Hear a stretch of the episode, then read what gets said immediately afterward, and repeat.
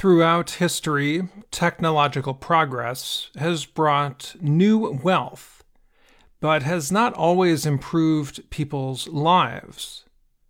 Economists now say it is not clear whether artificial intelligence, AI, will help or hurt society. Simon Johnson teaches economics at the Massachusetts Institute of Technology near Boston.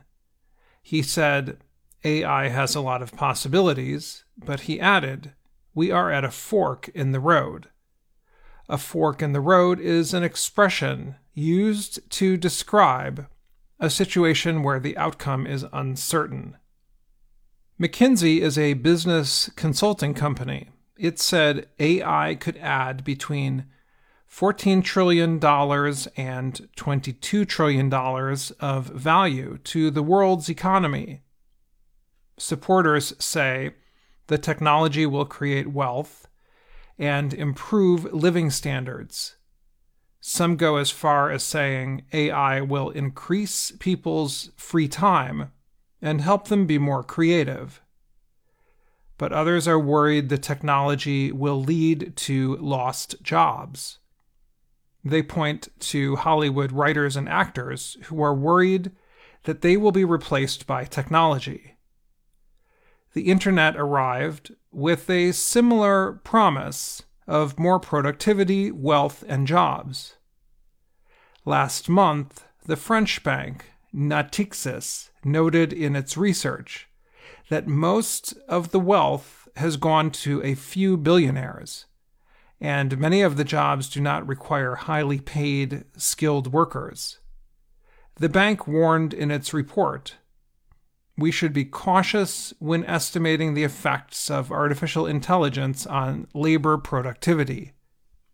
In July, the Organization for Economic Cooperation and Development released its opinion research of 5,300 workers about AI some workers hope the technology will increase pay and job satisfaction, but they are also concerned that the technology could push people to work too hard. Such concerns are not unfounded. History has shown the economic impact of technological progress is generally uncertain, unequal, and even harmful. Johnson recently published a book Power and Progress with Daron Acemoglu, another economist from MIT. They studied technological progress over the last 1,000 years, including clothing production, train travel, and even food shopping.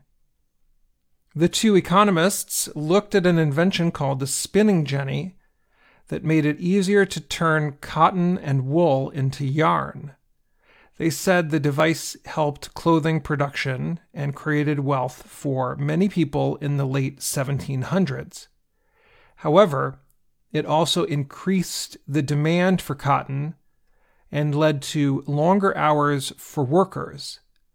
The demand also led to the growth of slavery in the southern United States.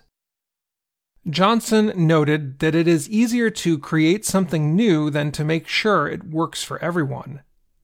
His book shows how the arrival of rail travel improved the lives of many people in England in the 1800s. People were able to travel longer distances and eat fresh food because it could move faster from farms to cities. On the other hand, Johnson said self checkout technology at food stores does not lower the cost of food or make life easier for people. All it does is reduce the number of workers and help businesses lower labor costs. As for AI technology, Johnson wonders if it will make existing inequalities worse, or could it help us get back to something fairer?